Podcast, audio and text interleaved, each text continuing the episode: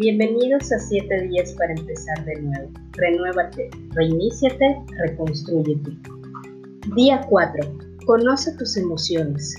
En muchas ocasiones te has alejado de personas que aprecias sin expresar lo que realmente sientes. Has dejado un trabajo por miedo al fracaso o tu familia teme la reacción que tendrás si las cosas no salen como tú quieres si tu respuesta es sí, es posible que las emociones estén gobernando tu vida y no tú. Cualquier emoción es útil, pero en ciertos momentos. Existen muchas formas de resolver esa emoción y es importante saber lo que nos viene a decir. ¿A qué me refiero? No siempre que sentimos miedo la solución es una no siempre que sentimos enojo, la solución es gritar.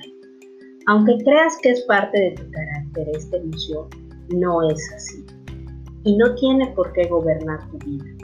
Tú puedes aprender a convivir con ella como una herramienta y no como si esta emoción fuera tu dueña. Siempre podemos darnos una pausa. Respira, Intenta ver la situación desde otro lugar. ¿Qué tal con los ojos de tu mamá? ¿O los ojos de tu esposa? ¿O los ojos de tu hijo? ¿O quizás con la mirada de un compañero? ¿O la de un, jefe? ¿Sería distinto lo que vieran? Piensa si esto que estás sintiendo afecta a otros.